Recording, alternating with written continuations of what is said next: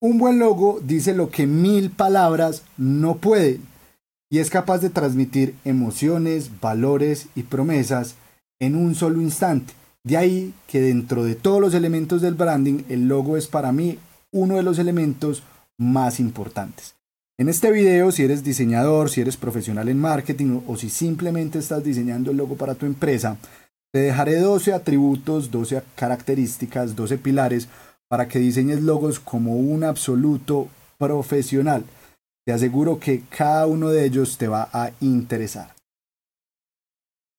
Bienvenido a Expertos en Marca, donde el marketing es divertido. Aprende todos los secretos del mundo del mercadeo. Conoce cómo construir marcas poderosas y actualízate con lo último en branding y en marketing digital. Visita expertosenmarca.com para más contenido y conocer nuestros servicios. No olvides seguirnos en nuestras redes sociales. Comencemos. Un logo es como un sello real que cuando se pone en un producto lo, lo impregna, lo dota de nuevas características, lo dota de una historia y lo dota con una promesa que hace que los productos y servicios sean más valiosos. Por ende, eh, cuidar y hacer un buen logo con seguridad que les va a traer eh, muchos beneficios. Entonces, sin dar más preámbulos, pasemos a cada uno de esos ítems que quiero que revisemos hoy. El primer ítem, la primera característica que debe respetar un buen logo es la simpleza para que sea fácil de reconocer y de recordar. Con esto quiero que pensemos en el logo de la marca Nike Nike, el logo de la Nike fue diseñado por 75 dólares por un estudiante, no hay que ser un genio para hacer un gran logo. Y miren que es un logo que se ha mantenido a lo largo de la historia. Y es que su característica, si lo miramos desde un punto de vista de diseño, es que son dos líneas que se unen y forman el swoosh. Que sea tan simple y que esté solo una tinta permite que se pueda poner de manera muy fácil en pantalonetas, camisetas, tenis, morrales, medias, ropa interior, vallas, anuncios, tiendas y miren que en cada uno de esos elementos que acabo de mencionar se tienen que utilizar diferentes técnicas, o bordarse, o imprimirse, o ponerse en láser, o cortarse, ponerse en positivo, ponerse en negativo, ponerse grande, ponerse pequeño. Y por eso que un logo sea simple va a facilitar eh, eh, que el logo tenga éxito. Eh, para poner el contraejemplo, pensemos las marcas viejas, las marcas antiguas, casi como las marcas del oeste, las marcas de las barberías o las marcas de algunas cervecerías que tienen textos, formas, símbolos, vienen con relieves, vienen con volúmenes, vienen con diversos colores. Este tipo de, logos tienen muchos problemas porque cuando los queremos volver pequeños o grandes o cuando queremos utilizar diferentes técnicas como por ejemplo cortarlo en láser, estos logos simplemente no funcionan. Y para destacar la importancia de la simpleza les quiero contar una historia y es el logo de la marca Apple. Cuando nace Apple, la famosísima marca de computadores, el primer logo era un logo muy, muy pesado, muy elaborado. Tenía a Isaac Newton sentado debajo del árbol cuando estaba pensando en la gravedad y le iba a caer la manzana. Miren esa cantidad de elementos. Además decía Apple, además tenía como una bandera, eh, era súper pesado. Si ese logo se fuera a poner en el Apple Watch, no funcionaría. Si ese logo se fuera a cortar en láser, no funcionaría. Por eso en 1980 Apple pasa a una segunda versión del logo, mejoró un poco, lo hizo más simple, pero no simple del todo, y pasó a la manzana multicolor. Pues ya era más simple y tenía un lenguaje universal de la manzana. La manzana la conocen en diferentes culturas y países, eh, pero aplicar los diferentes colores no era tan fácil y es por eso que en 1998 se pasa a la manzana actual con una sola tinta. Los creadores de, la marca Apple han desmentido que esta manzana tenga que ver con Alan Turing eh, y simplemente lo que querían era exaltar la, manzana californiana, que era una forma universal de comunicar un producto de una manera muy simple, ¿cierto? Eh, quiero ahondar en este tema de la simpleza y que se hace muy importante y es con el tema digital, el tema de las pantallas. Hoy en día los seres humanos vivimos pegados a los celulares, los celulares tienen pantallas muy pequeñas y en esas pantallas pequeñas compiten cientos de marcas con iconos muy pequeños. Si tú tienes un logo muy complejo en un icono pequeño, no se va no se va a ver bien la marca. Y para eso quiero poner el ejemplo de la marca Warner, Warner Brothers, los padres de, de Box Bunny. Eh, anteriormente, si ustedes recuerdan, eh, décadas atrás, el logo de Warner Brothers era bastante complejo. ¿Y por qué era bastante complejo? Pues miren, el, logo tenía eh, isométrico, tenía sombras, tenía volúmenes, tenía texturas. Y si eso lo queremos llevar a otro tipo de formatos que no sea el cine, pues no funciona bien. Y es por eso que la marca Warner Brothers decide minimalizar al máximo su logo, llevarlo una sola tinta y sin duda esto hace que le funcione muchísimo mejor. Pasemos ahora al segundo pilar que deberíamos respetar y es la versatilidad. Recordemos que un logo no está hecho para ponerse solamente en un brand book, sino que lo que hacemos con un logo, una vez lo, lo ponemos en marcha, es aplicarlo aplicarlo en productos, aplicarlo en empaques, aplicarlo en puntos de venta, eh, aplicarlos en mobiliario, utilizarlo para publicidad. Y es por ello que este logo debe ser altamente versátil, que debe funcionar bien en diferentes medios y tamaños, debe ver, bien grande, debe ver bien pequeño, debe ver bien en un fondo negro, en un fondo blanco, sobre tela, etcétera, etcétera. Y, miren, uno puede decir, no, es que mi marca no se va a aplicar aquí o allá, hoy, pero en unos años uno no sabe cómo evolucionen las marcas. De ahí que si desde un momento inicial tenemos un logo versátil, eh, pues nos va a ir mejor. Y pongo el ejemplo del logo de la Champions League, el balón con las estrellas, que es un logo bastante versátil. Si este logo, por ejemplo, se, se pone con cal, sobre la grama, se va a ver muy fácil. Si se pone en la camiseta de los jugadores de fútbol con diferentes colores, con diferentes texturas, se va a ver bien. Si se pone en láser eh, sobre la copa, se, se logra ver bien. Si lo quiero poner en elementos de merchandising, lo quiero poner en cualquier parte, se va a ver bien. Otro ejemplo que puede funcionar es el de la empresa suiza de lapiceros Montblanc. Eh, lo que muestra es el Mont Blanc precisamente desde arriba, pero lo hace de una manera absolutamente eh, fácil de entender. Esa versatilidad le ha permitido que lo puedan poner en lapiceros, riñoneras, mobiliario y, demás. Pasemos entonces ahora al tercer elemento eh, que deberíamos cuidar si queremos tener una marca exitosa, una marca que haga las cosas bien, y es que el logo tiene que ser escalable. Si usted lo está haciendo muy grande en una pantalla, muy bien para que le pueda dar detalles, pero hay que tener en cuenta que muchas veces nuestros logos se van a tener que poner en un centímetro, en medio centímetro, en un cuarto de centímetro. Y para eso quiero que piensen en el caso de la marca Rolex. Rolex, si bien utiliza en Wimbledon, en los grandes partidos de tenis, eh, eh, su, su, logo muy grande y con volumen y con relieve, ellos saben que a veces tienen que poner sus logos de milímetros y yo no sé si ustedes sabían, seguro que, sí, los, los, relojes originales de Rolex tienen en su vidrio zafirado marcado en láser en milímetros la, la coronita. Pensemos que nuestra marca en muchos años y con la evolución de la tecnología podría necesitar aplicarse de manera muy pequeña. De hecho que debemos vigilarlo y esto desde el punto de vista de diseño se puede hacer. Eh, viendo que las formas, los redondeos, todos los elementos que utilicemos para diseñarlo funcionen bien. Y vuelvo y le caigo a Apple. Pensemos en ese primer logo de Apple que tenía, eh, digamos que como esa bufanda que decía Apple envolviendo un cuadro de Newton sobre la manzana. Ese logo es para nada escalable. Entonces, si nos equivocamos eh, en un inicio para crear nuestras marcas, lo tendremos que pagar caro después o tendremos que cambiarlo. La idea es que una marca no cambie y se tiene que adaptar o rejuvenecer está bien, pero que una marca bien hecha se perdura a través del tiempo. Pensemos en el caso de Nike con ese logo tan bien hecho. Eh, Apple ahora que tiene la manzana en monocromo con seguridad que se va a mantener sin cambios a través de los años. Pasemos entonces al siguiente ítem, el cuarto ítem para diseñar un buen logo es pensar de manera global. ¿Qué importa ¿Qué importa si nuestra marca inicialmente solo empieza en un país o en una región? Obvio, todas las empresas arrancan, o por lo general las empresas arrancan pequeñas. pero con los años empiezan a evolucionar, a ganar mercados. Y si no pensamos en un logo que funcione bien de manera internacional, eh, eso lo vamos a pagar caro y después vamos a tener que hacer modificaciones. Por ende pensemos en logos que funcionen bien en cualquier lugar. Y para ilustrar esta idea, quiero que pensemos en la Cruz Roja. ¿Qué puede haber, y sobre todo con los tiempos actuales, más polémico que una cruz?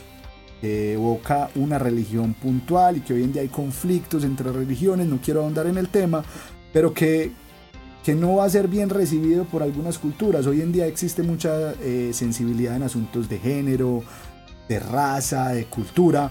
Por ende, siempre que diseñemos, y este es el gran cuarto pilar, pensemos global, pensemos que nuestra marca pueda ser eh, bien recibida y bien aceptada eh, por nuestros usuarios en cualquier cultura, en cualquier religión, en cualquier país. Quinto pilar para crear una buena marca eh, va a ser que el, logo sea narrativo, que el logo simplemente con verlo pues nos cuente una historia, nos cuente algo, nos diga algo. Y aquí me gusta ilustrar este ejemplo con el logo del el Tour de Francia. Cuando tú ves el logo del Tour de Francia, pues ves al escalador, ves al ciclista lo ves como en, ascenso, lo ves subiendo, te está contando que este logo se trata de ciclismo, se trata de velocidad y se trata de deporte. Hay muchos logos que tú al verlos entiendes la, historia. Si vemos el logo de Ferrari, pues ves el cabalino rampante. Eh, eh, la historia allí, esto es un piloto de la Primera Guerra Mundial que era famosísimo en Italia y era conocido por su valentía, por su fortaleza. Y allí viene este famosísimo logo. Otro logo que me parece que cuenta una historia espectacular es el logo de los Juegos Olímpicos. Si te cuento la historia, los Juegos Olímpicos pues tienen cinco aros, cada uno de los aros representa uno de los continentes y los colores contenidos en la bandera de los Juegos Olímpicos está contenido en, en, en, todos los países. Digamos que cada uno de esos colores está por lo menos uno de ellos en cada una de las banderas de los países participantes. Y las, los aros, que pues como les contaba simbolizan los continentes, se entrelazan pues hablando de la unión que existe o que debería existir entre los países participantes. Que haya una narrativa pues va a enriquecer la historia del logo y va a permitir que transmita más y mejor el mensaje que queremos eh, entregar. Pasemos ahora a el sexto ítem, el sexto pilar que debería respetar todo logo exitoso. Y es que debería ser único, debería ser absolutamente diferenciado de la competencia. Y para esto me quiero remontar a un logo creado hace más de 100 años, desde 1800. El logo de Michelin o Michelin, como lo quieran pronunciar. El, creador de este logo vio una montaña de llantas y dijo, pues voy a crear un muñeco. Y ha utilizado esta imagen de, de la persona creada de llantas. Eh, este se llama el, Vivendum, que es totalmente diferente en la categoría. Nadie se había atrevido a hacer un muñeco de llantas en la categoría de venta de llantas vulcanizadas, generando mucha diferenciación y recordación. Piénselo o pregúntele a un niño eh, una marca de llantas y probablemente resalte o sobresalga el logo de Michelin. De ahí la importancia de un logo que sea único. Otro logo que me gusta, eh, digamos, nombrar como un logo que considero que es bastante único es el logo de Starbucks, el cual presenta una sirena de, dos colas. Esta sirena, eh, que viene de, la literatura eh, europea, se utilizaba mucho en los ambientes marítimos y dado que Starbucks viene de Seattle y Seattle está muy conectado con el mar, con esto buscaban conectarse con, esa historia tradicional marítima de, de, Seattle y de Europa de, 1800 y 1700.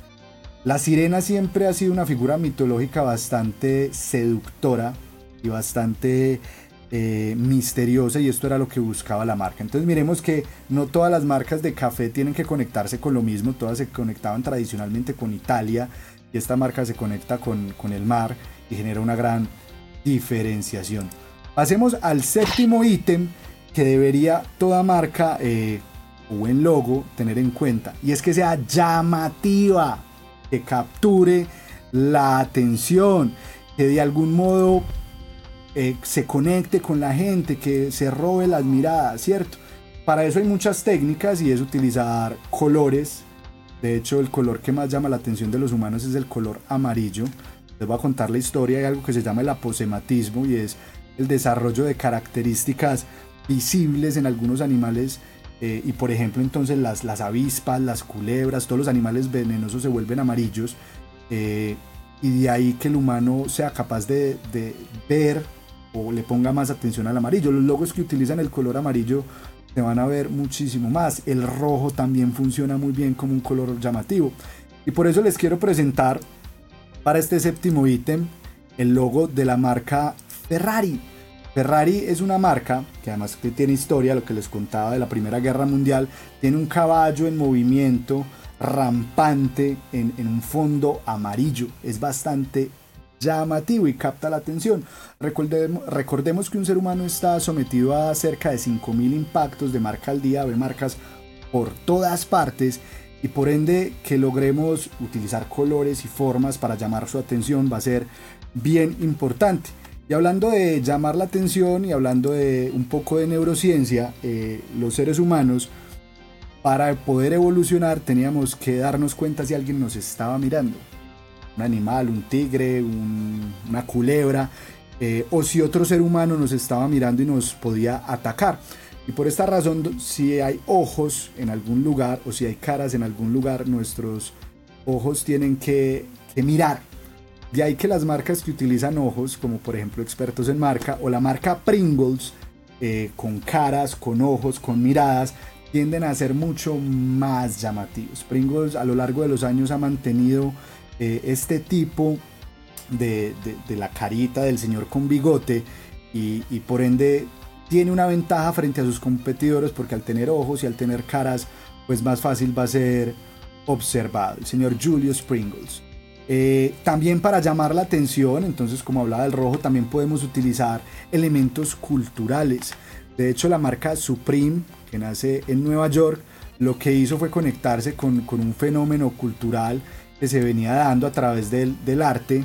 Eh, Bárbara Kruger diseñaba su, arte con esta letra en bold eh, y rojo muy fuerte y lo que hizo la marca Supreme fue abstraer este elemento de la cultura que se sabía que estaba triunfando que tenía éxito, que funcionaba bien y Supreme lo, lo apropia, ¿cierto?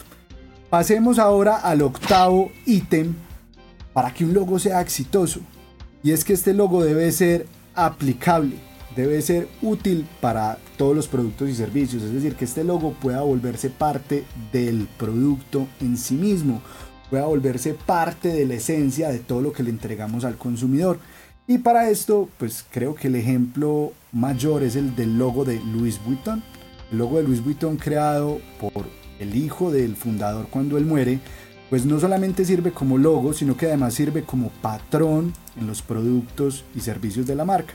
Si vemos algún producto de tela o de cuero de esta marca, eh, lo que era el logo también hace parte de este patrón que puede ser aplicable. Este caso también lo podemos ver con la marca Nike que integra, digamos, este tipo de, texturas a través del swatch de, Nike, ¿cierto?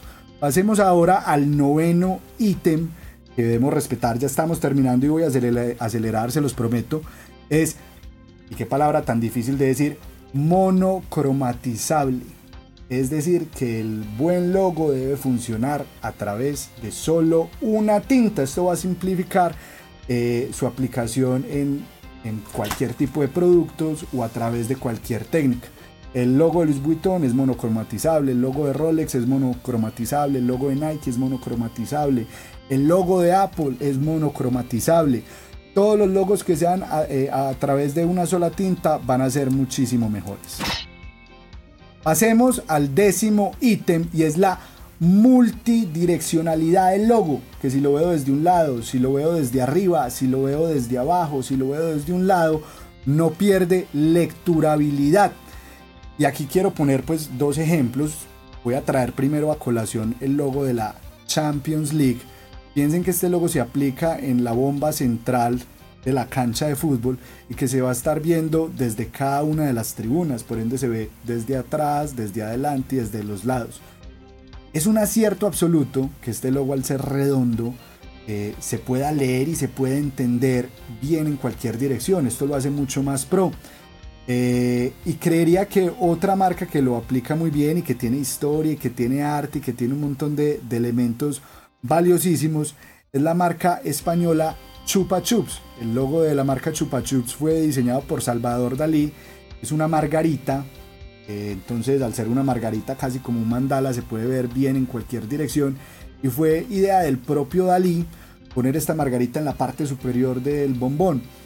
Así cualquier persona desde lejos lo podía ver. Lo que pasa es que miren, desde adelante, desde atrás o desde los lados se ve la margarita y mantiene la multidireccionalidad. Ahora pasemos al onceavo ítem que deberíamos respetar para un buen logo y es aprovechar los espacios vacíos.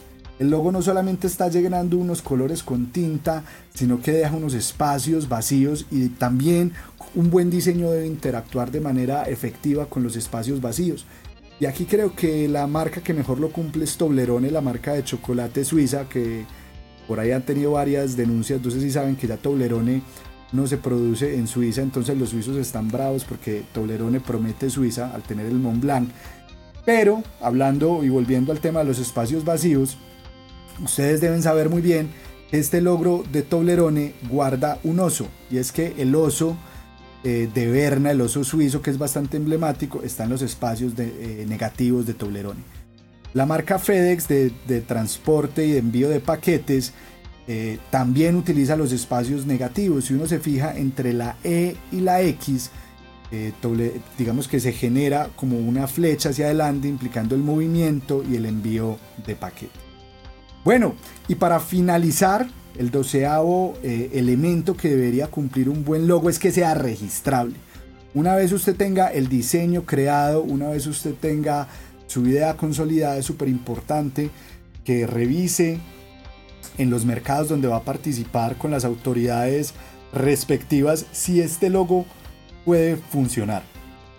Pasa en cientos de ocasiones que se hacen buenos diseños, se empieza a comercializar, pero que ya esta marca está registrada. Por ende, siempre tomémonos a la tarea de, acercarnos al organismo gubernamental de control de registro de marcas de cada país y evaluemos. Existen hoy en día mecanismos de evaluación preliminar y por pocos dólares podremos saber si nuestra marca puede ser registrable.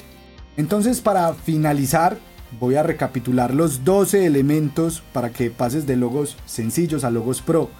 Eh, un logo debe ser simple, un logo debe ser versátil, un logo debe ser escalable, un logo debe ser global, un logo debe ser narrativo, debe ser único, llamativo, aplicable, monocromatizable, multidireccional, aprovecha el vacío y es registrable.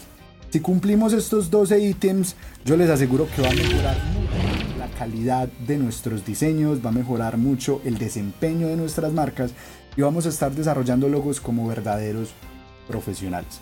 Si te gusta este tipo de contenido, te invito a que te suscribas a Expertos en Marca, le des clic a la campanita, eh, votes con 5 estrellas, que nos busques en Instagram, en Facebook, en LinkedIn. Tenemos nuestro sitio web expertosenmarca.com, así que no te pierdas el próximo episodio donde estaremos hablando de marketing, de branding, de mercado digital y todos los elementos que te ayudan a vender más.